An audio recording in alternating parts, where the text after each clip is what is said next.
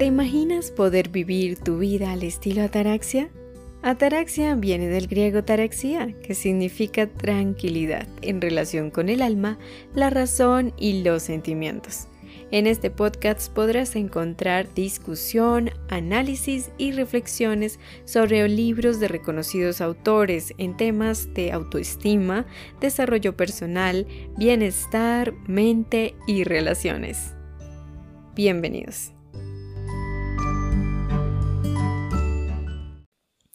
Hola a todos y todas, bienvenidos a otra misión más de este podcast. Hoy en este episodio analizando y reflexionando acerca del libro Cartas de las Mujeres que Aman Demasiado, escrito por la terapeuta Robin Norwood. Y pues el segundo libro que ella escribe fruto de su primer y célebre libro Las mujeres que aman demasiado. El primer libro pues ha sido muy reconocido y varias personas de pronto ya lo conocen, ya lo han leído, lo han trabajado. En este caso, en este segundo libro, en esta serie de cartas de las mujeres que aman demasiado, hemos empezado a analizar un poco lo que ya implica a más a fondo la recuperación de amar demasiado. En el contexto, si estás escuchando este episodio por primera vez, darte la bienvenida y pues contextualizarte en lo que el fenómeno de amar demasiado significa.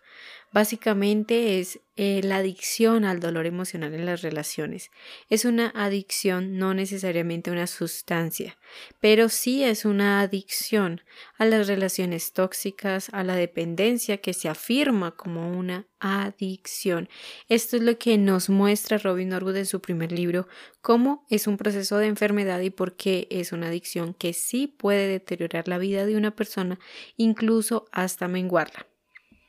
Y bueno, pues a lo largo de este libro ya, Cartas de las Mujeres que aman demasiado, se empiezan a mencionar varios aspectos importantes a la hora de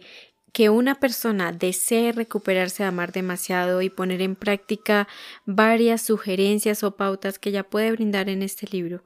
eh, para poder empezar ese camino y continuarlo y tener una vida mucho mejor, diferente, libre, plena y una manera mucho más sana y equilibrada de relacionarse.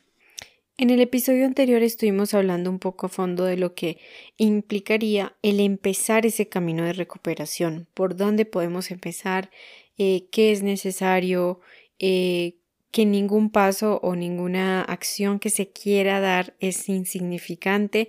que el querer recuperarse y canalizar nuestra energía hacia actuar diferente, hacia querer cambiar en nosotros mismos en vez de esperar a que sea la otra persona que cambie, que las circunstancias algún día sean como queremos. Eso ya es un paso muy significativo. Y hoy vamos a ahondar un poco más en lo que se debe tener en cuenta o lo que queremos tener en cuenta si queremos recuperarnos de amar demasiado. En este caso va a ser eh, principalmente tener en cuenta que amar demasiado sí es un proceso de enfermedad y puede que en muchos casos por la sociedad, por los medios, eh, la misma cultura, nos dice que a veces el amar demasiado simplemente es como una mala racha en el amor, es estar despechados por un tiempo y muy mal, pero va mucho más allá de eso. Por eso te sugiero que puedas ver o leer el primer libro si quieres ahondar más en este tema o si quieres que también lo reflexionemos, déjamelo saber aquí en el podcast o también puedes visitar la serie del canal de YouTube de Sonia Taraxia. En la serie número uno estuvimos hablando de ese primer libro y allí también te dejo la manera en que puedas leer el libro y que puedas conocer mucho más del tema. En el caso de hoy vamos a remontarnos a lo que es en general tener en cuenta que las adicciones tienen sus raíces principalmente en la infancia, fruto de traumas emocionales o físicos que pudieron no ser encarados o no ser tratados adecuadamente, pudieron ser pérdida, dolor, abuso, abandono y un sinfín de otras cosas. Más tarde, cuando en la vida adulta se empiezan a germinar y a dar fruto esas semillas de la infancia, empieza la persona o el individuo a elegir métodos o atajos para evitar el dolor. Y muchos de esos hábitos o esos métodos para evitar el dolor se vuelven, se transforman en hábitos que se van fortaleciendo al punto de llegar a ser una compulsión y terminar por fortalecerse como una adicción propiamente. Hay que recordar algo y es que en las adicciones sea a lo que sea una sustancia, adicción al licor o también adicciones a comportamientos compulsivos, adicciones a las redes sociales, etc. Está siempre también en especial el amar demasiado, está el impulso inconsciente de recrear eh, ese, ese, esa lucha o esa batalla del pasado de la infancia que yace en el inconsciente, que yace allí catapultada en el subconsciente, pero que creemos que, que ya hemos superado, que ya hemos pasado la página en la niñez, pero que realmente se sigue reproduciendo en piloto automático en nuestra vida adulta. Y seguimos eligiendo parejas o personas que queremos que sean pareja o seguimos eligiendo relaciones Mm, que lo que hacen es manifestar de nuevo esa lucha del pasado, de esa infancia. No es casualidad además que elijamos a personas que, eh, por ejemplo, pueden tener rasgos de personalidad muy similares a nuestros progenitores o a nuestros cuidadores, eh, indiferencia en su carácter, su manera de hablarnos, y es debido a eso que desesperadamente eh, en piloto automático de una manera inconsciente revivimos esas luchas con la esperanza de que esta vez logremos ganar, logremos eh, obtener aquello que no tuvimos en nuestra infancia, esa atención, ese amor, ese cuidado, eh, esa mm, identificación o lo que sea que nos falte, que no hayamos sanado en nuestro interior, esperando que venga otra persona en el exterior y nos lo dé desde afuera.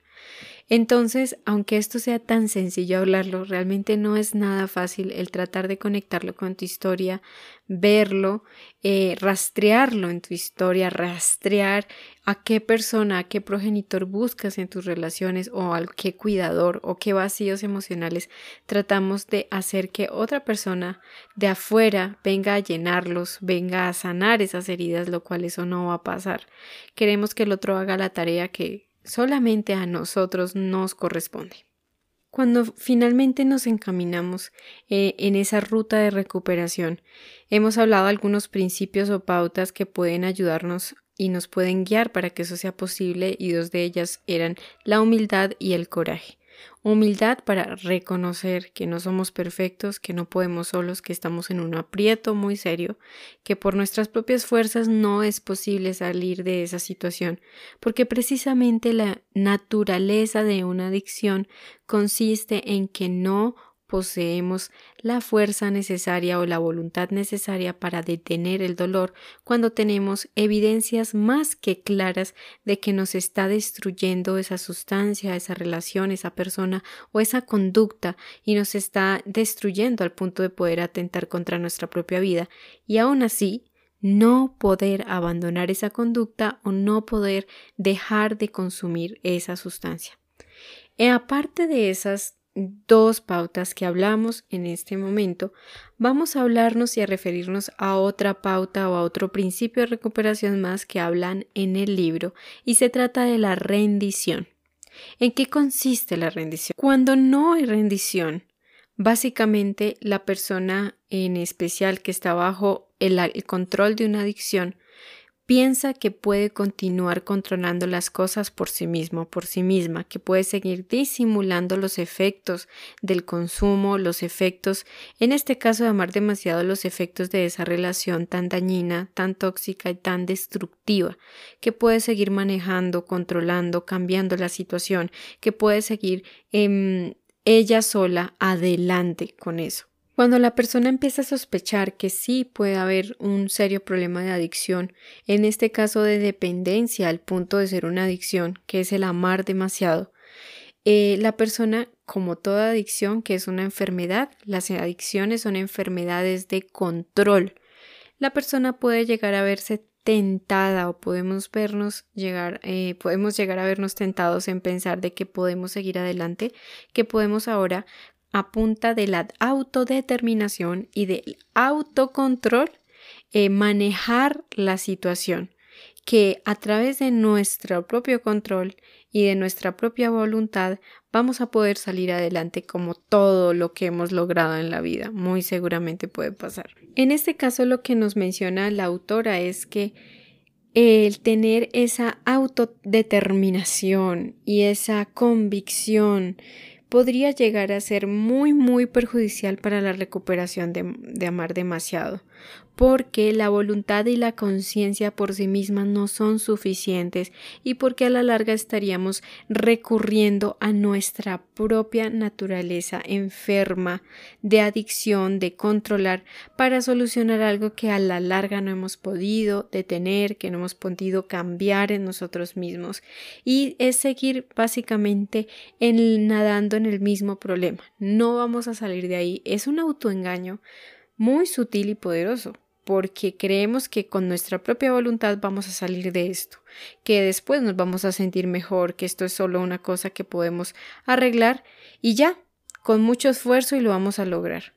Pero, fruto de la experiencia de esta terapeuta y de obviamente ella también identificándose como una mujer que ama demasiado, pues nos relata que no es tan cierto después de todo y por ello entra el principio tan importante de la rendición. La rendición básicamente es admitir, admitir que no podemos solos y reconocer de que realmente es un proceso de enfermedad. Dentro de esa admisión y esa rendición también está el reconocer que esta enfermedad es mucho más fuerte que el individuo es mucho más fuerte que nosotros mismos y que no podemos y no tenemos las fuerzas ni los recursos para poderlos derrotarlos solos a punta de fuerza de voluntad, lo que estábamos hablando. Entonces, cuando insistimos en que eso no es así, cuando estamos viendo que nuestra vida ya se ha vuelto inmanejable, eh, eso se le llamaría la obstinación. Y la obstinación es como una piedra muy grande, la cual va a obstaculizar e incluso hacer imposible la verdadera recuperación de amar demasiado en nuestras vidas. Algo que puede presentarse o una tendencia que podría estar eh, dentro del individuo que quiere recuperarse o que está en una situación inmanejable fruto de su adicción es que de pronto puede haber una reticencia o una resistencia a asistir a algún programa de recuperación o buscar ayuda en alguna fuente para de ese tipo. Hay mucho tipo de, puede haber mucho tipo de racionalizaciones, excusas eh, que podemos darnos a nosotros mismos, ¿no? Eh, puede que creamos que no es tan grave la situación, que no está tan inmanejable como creemos que está, o que simplemente eso no es para mí, no estoy tan mal, yo no necesito eso. Podríamos incluso verlo también como una fuente de debilidad, ¿no? No querer ni siquiera darnos la oportunidad de buscar ayuda, donde sí pueden brindárnosla personas que ya han pasado por eso mismo, que ya han estado en ese lugar y que se encuentran en un camino un poco más adelante de la recuperación de amar demasiado. El caso de amar demasiado la persona que siga utilizando las relaciones interpersonales o las relaciones de pareja para evitarse a sí mismo, para eh, evitar una relación genuina consigo misma, no va a recuperarse. Ese también es otro aspecto muy importante que nos empieza a hablar este capítulo 2 del libro. Sí, eh, es necesario que en ese camino de recuperación dejemos en paz o dejemos tranquilos en su propia vida a esas parejas o a las demás personas de nuestra vida, para que podamos nosotros mismos empezar a mirar la nuestra y abrazarla tal como es.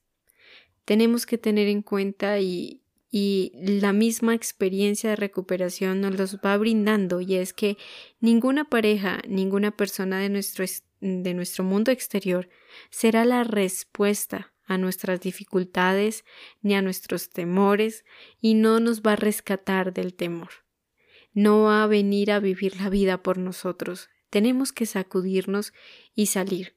Pero usualmente lo que nos empuja a buscar ayuda es el dolor tan insoportable en el que se ha transformado la vida, fruto pues del amar demasiado. Es por ello que la obstinación juega un papel muy eh, traicionero en el creer que nos vamos a recuperar creyendo que nosotros mismos podemos seguirlo manejando y teniéndolo a raya. En este caso, recordemos que el control simplemente es una ilusión. Solamente hasta cuando nos damos por vencidos y pedimos ayuda, allí va a crecer realmente la recuperación. Puede que tenemos o tengamos miedo de ir a buscar ayuda, buscar un grupo de apoyo, hacer una llamada, buscar un profesional, pero de otra manera no se podrá originar porque seguiremos actuando como lo hemos venido haciendo, creyendo que en el control de nosotros mismos lo vamos a lograr. Y claramente el control o el autocontrol solo nos ha servido para eh, seguir adelante con la obstinación, creyendo que otras opciones no van a ser viables sin siquiera haberlas experimentado o sin siquiera haberlas probado. Algo muy curioso que menciona mucho la autora y que me parece interesante es que ella siempre está enfocando mucho la sugerencia de que la persona busque un grupo de 12 pasos o los famosos grupos de anónimos según el tipo de adicción que la persona manifiesta en su vida. Alcohólicos anónimos, sexoadictos, gordos anónimos, eh, personas que aman demasiado, adictos o adictas anónimas a las relaciones, etc. Y es que a veces hay mucho temor de buscar esa ayuda porque creemos que es algo mm, bueno, que tenemos miles y miles de creencias preconcebidas o temores y también está el temor a ser dependiente de eso. Creemos que ese grupo o esos eh, programas de anónimos nos van a dominar o nos van a controlar por completo y ni siquiera hemos asistido o, no queremos volver a asistir. En este caso hay que tener en cuenta y es que Robin Norwood hace un análisis y es que la persona ya de por sí está fuera de control la adicción ya ha hecho su vida fuera de control, ya la ha hecho inmanejable. La persona misma no puede seguir controlando las situaciones de su vida, no puede detenerse y aunque nunca va a obtener y no ha obtenido los, los resultados que tanto desea, sentirse mejor, no va a poder detenerse.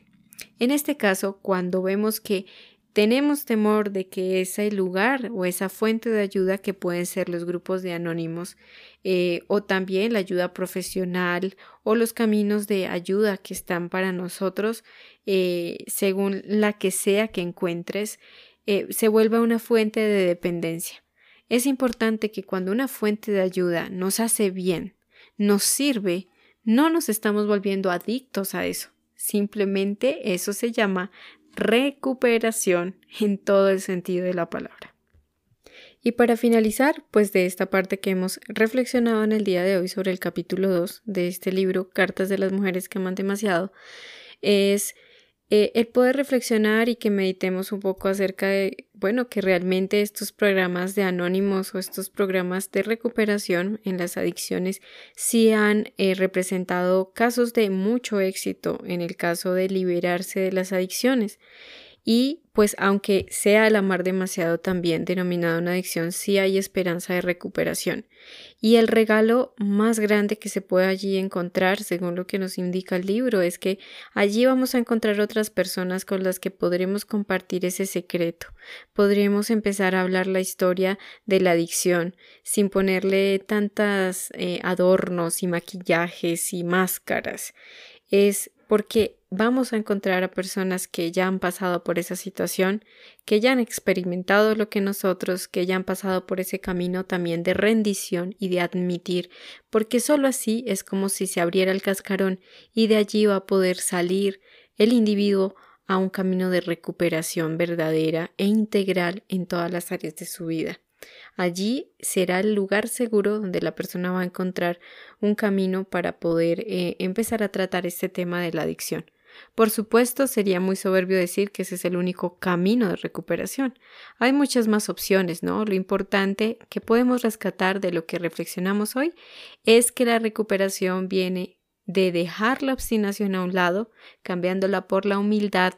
al aceptar que no tenemos los recursos suficientes no siempre los tenemos para poder lidiar con nuestras dificultades de una manera auténtica y verdadera y no solamente temporal, sino que sea de verdad una recuperación desde el fondo hacia afuera.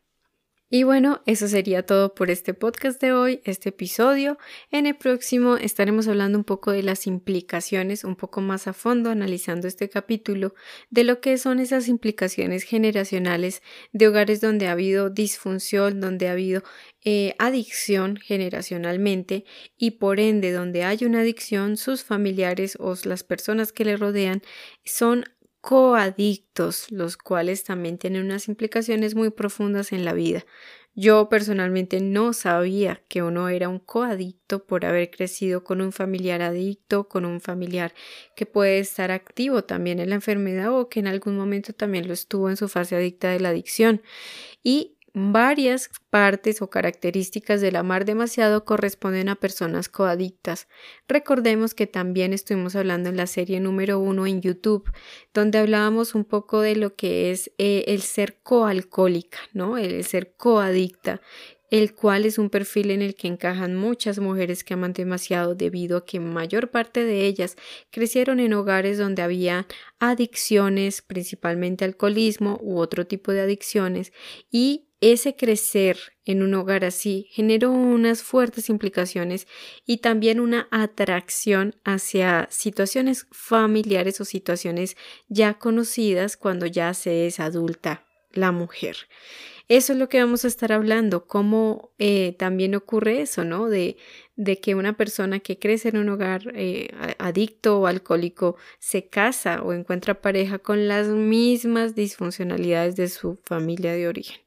Así que esto ha sido todo por hoy. Quisiera agradecerles muchísimo si han llegado hasta este punto por tu valioso tiempo de poder escucharme, poder aprender conmigo y crecer juntos porque yo también estoy aprendiendo, estoy creciendo, estoy llenándome también de estos maravillosos libros que nos comparten tantas cosas interesantes y nos ayudan a expandir y despertar la conciencia. Te quiero dar las gracias, te mando un abrazo, te envío mucha luz y mucho amor a donde quiera que te encuentres en este momento. Mil gracias, un abrazo y un beso gigantísimo. Nos estamos oyendo y escuchando aquí en Sonia Teraxia.